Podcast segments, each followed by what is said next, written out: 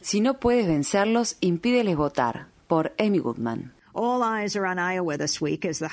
Todas las miradas se centran esta semana en Iowa, donde el variopinto grupo de precandidatos republicanos a la presidencia se pasea por ese estado agrícola en procura de la victoria o al menos de conseguir un buen arranque en la campaña por la elección del candidato presidencial de ese partido.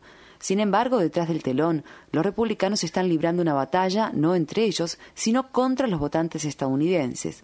A lo largo y a lo ancho del país, los parlamentos estatales y los gobernadores están presionando para conseguir la aprobación de leyes que procuran restringir el acceso a las urnas, leyes que perjudicarán de forma desproporcionada a las personas de color y de bajos ingresos y a los votantes jóvenes y ancianos.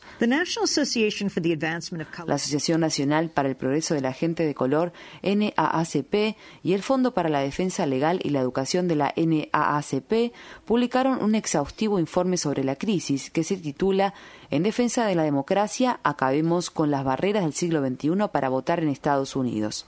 El informe dice, la campaña actual de limitación del derecho al voto se centra en una ola de requerimientos restrictivos que exigen la presentación de un documento de identificación con fotografía emitido por el gobierno. En un esfuerzo coordinado, los legisladores de 34 estados presentaron proyectos de ley que imponen dichos requerimientos.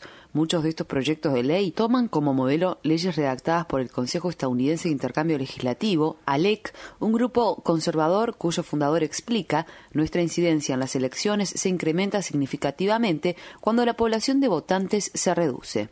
Es interesante que la derecha, opositora de larga data de la exigencia de presentar una tarjeta de identificación de validez nacional, esté ahora completamente dispuesta a imponer requisitos de identificación con fotografía a nivel estatal. ¿Por qué será? Ben Jellows, presidente de la NAACP, afirma. En realidad, esto es una solución a un problema que no existe. El Departamento de Justicia detectó nueve casos de suplantación de votantes. George Bush pasó cinco años examinando millones de votos y detectó 86 casos, u 82 casos, en un periodo de cinco años. En el estado de Nuevo México se llevó a cabo una investigación del mismo tipo que le costó un millón de dólares y detectó el caso de dos personas. Como habrán visto, si hay 86 casos en cinco años, nueve en un año o dos en un estado, tenemos fiscales que pueden ocuparse del tema, lo que en debemos preguntarnos es cuál será el impacto de estas leyes. No van a hacer que el voto sea más seguro, lo que van a hacer es imponer la primera barrera financiera entre la gente y las urnas desde que nos liberamos del impuesto al sufragio. No hay que buscar mucho para encontrar gente afectada por esta nueva ola de leyes de depuración de votantes. Darwin Spinks, un veterano de la Segunda Guerra Mundial de 86 años de edad, oriundo de Murfreesboro, Tennessee, concurrió al Departamento de Vehículos Automotores para obtener una identificación con fotografía con el objetivo de votar, dado que a los conductores mayores de 60 años se les emiten licencias de conducir sin fotografía. Luego de esperar y hacer dos filas, se le informó que debía abonar 8 dólares. Exigir a un votante que pague para poder votar es inconstitucional desde la derogación del impuesto al sufragio en 1964. En Nashville, Thelma Mitchell, de 93 años de edad, tiene una tarjeta de identificación emitida por el Estado, la que utilizó como empleada de limpieza del Capitolio Estatal durante más de 30 años. La identificación le permitió ingresar a la oficina del gobernador durante décadas, pero ahora se le informó que no es suficiente para poder votar. Ella y su familia evalúan la posibilidad de presentar una demanda, todo lo cual representa un desafortunado incidente para una mujer que tiene más edad que el derecho al voto para las mujeres en este país.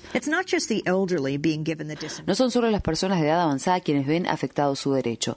El Centro Brennan para la Justicia de la Facultad de Derecho de la Universidad de Nueva York incluye entre la legislación que vulnera el derecho al voto a los proyectos de ley que hacen que el registro para votar sea extremadamente difícil y arriesgado para los grupos de voluntarios, los proyectos que exigen a los votantes presentar documentos específicos de identificación con fotografía o de ciudadanía, los proyectos que impiden la votación anticipada o en ausencia, los que dificultan a los estudiantes y miembros activos en servicio del ejército registrarse para votar localmente y otros. Recientemente, el fiscal general Eric Holder realizó declaraciones respecto a esta alarmante tendencia. Holder señaló. Nuestro esfuerzo hace honor a las generaciones de estadounidenses que corrieron riesgos extraordinarios y que se enfrentaron valientemente al odio, a los prejuicios y a la ignorancia, así como a las cachiporras y a los chorros de agua, a las balas y a las bombas, para estar seguro de que sus hijos y todos los ciudadanos estadounidenses tendrían la oportunidad de participar en la labor de gobierno. El derecho al voto no solo es una piedra angular en nuestro sistema de gobierno, es el sustento de nuestra democracia. Justamente esta semana, el Departamento de Justicia bloqueó una nueva ley de Carolina del Sur que exige a los votantes presentar identificación con fotografía en las mesas de votación, alegando que los datos presentados por Carolina del Sur mostraban que los votantes pertenecientes a las minorías tenían 20% más de probabilidades de no obtener una adecuada identificación con fotografía exigida en los centros de votación. Según cifras estimativas, la población total que podría perder su posibilidad de votar a causa de esta ola de leyes supera los 5 millones de votantes, la mayoría de los cuales se prevé votarían al Partido Demócrata. Los esfuerzos para desalentar la participación de los votantes no provienen de un verdadero movimiento de base, sino que son financiados por personas como los multimillonarios hermanos Koch, David y Charles. Este es el motivo por el que miles de personas, encabezadas por la NAACP, marcharon hace dos semanas desde la sede de Industrias Koch en Nueva York hacia el edificio de Naciones Unidas, donde se realizó una concentración por el derecho al voto en Estados Unidos.